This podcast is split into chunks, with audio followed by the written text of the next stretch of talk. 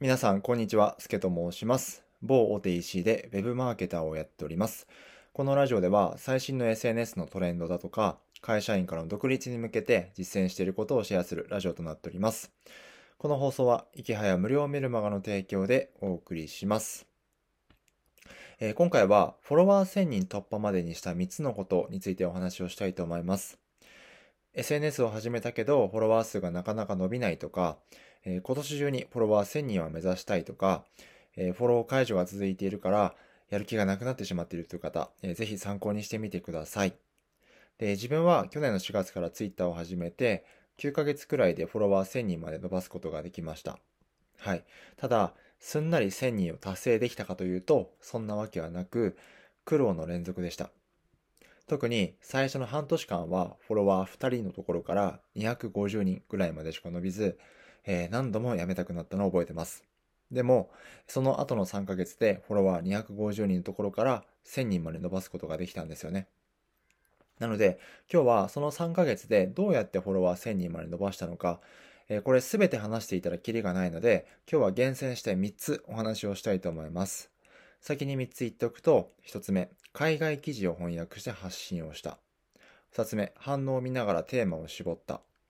3つ目、自分より影響力のある人に役立つ情報を選んだということですね。はい。えー一つ一つお話をしておくと、一つ目、海外記事を翻訳して発信したなんですけども、えーこれよくフォロワー、よくですね、フォロワーを増やすには有益な情報を発信しましょうとか言うじゃないですか。でも、えー有益な情報って皆さん何だと思いますか？で、僕はですね、結論言ってしまうと、こう思うのは、えー入手するのが面倒な情報だと思います。で、この時代ですね、まあ、スマホとか SNS があって、情報なんていくらでも手に入るじゃないですか。でも、みんな忙しいから、まとめサイトとか見て、えー手軽に情報を得ようとする。特に海外情報は、英語で探すのも読むのもめんどくさいので、え翻訳してまとめてあげるだけで、その情報が欲しかった人の手間を省くことができるんですよね。だから有益と思われる。で、この場合、自分の場合は、えー海外情報だったというだけでですね、えーこれを聞いている皆さんも、えー取りに行くのがめんどくさいっていうものを一つポイントとして考えてみてください。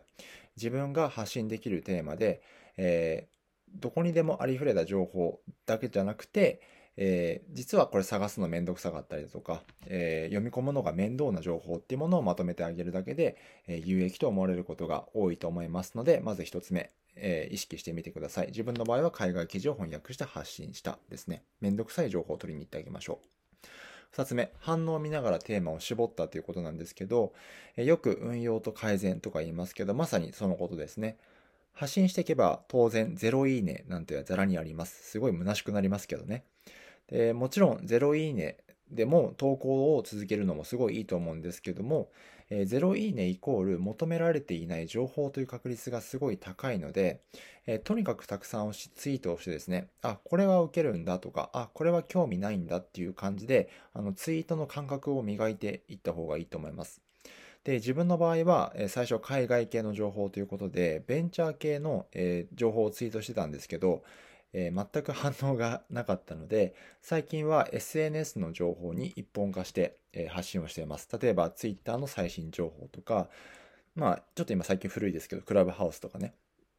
あとは Instagram の、え最新の、えまあ、マネタイズ情報とか、そこら辺を発信していくと、当然ツイッターで SNS を関心の強い人が多いので、そこら辺がバズったりとかしやすくなったので、とにかく反応を見ながら日々、どういった情報が受けるんだろうっていうことを考えながら発信していくと、おのずと、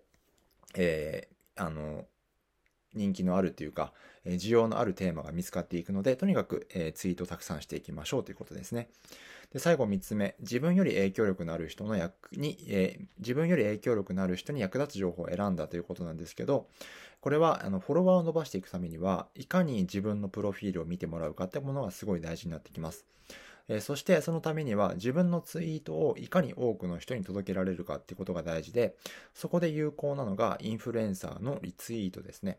で自分の場合は池早さんとか周平さんにリツイートして欲しかったので、2人の関心が強いテーマを選んで発信をしました。例えば、池早さんであれば VR とか仮想通貨とか、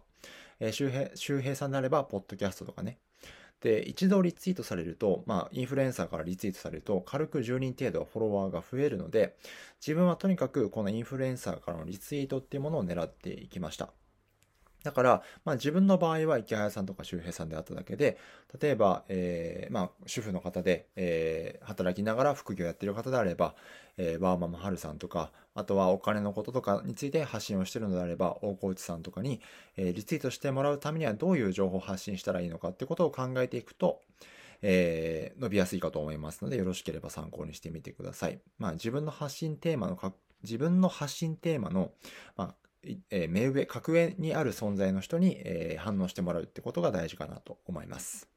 はい、えー、3つ、えー、まとめて最後言いますね。えー、1つ目、海外記事を翻訳して発信をした。まあ、めんどくさい情報を取りに行ってあげるってことですね。2つ目は反応を見ながらテーマを絞った。まあ、ゼロいいねってのは、えー、まあ、自分にとっての気づきの宝庫なので、えー、そこら辺を、えー、繰り返しながら受けるツイートってのを探していきましょうってことが2つ目。3つ目は、自分より影響力のある人に役立つ情報を選んだ。えとにかく、え自分が扱うテーマの格上とされる存在からリツイートしてもらうような、えツイートを心がけていきましょうということでした。はい。で、今日の合わせて聞きたいなんですけども、まあもちろんフォロワー数も大事なんですけども、まあ数ばかりを意識していると、あの消耗してしまうので、えー、実は、えー、フォロワー数も大事なんだけども、えー、誰と繋がっているかってこともすごい大事ですよって話をしていますので、フォロワー数よりも誰と繋がっているかが大事というお話をしてますので、えちょっと最近フォロワー数を、追い求めるのが疲れたという方、ぜひそちらも参考にしてみてください。はい。ということで今日更新遅くなってしまいましたが、えー、週末もコツコツ頑張っていきましょう。すけでした。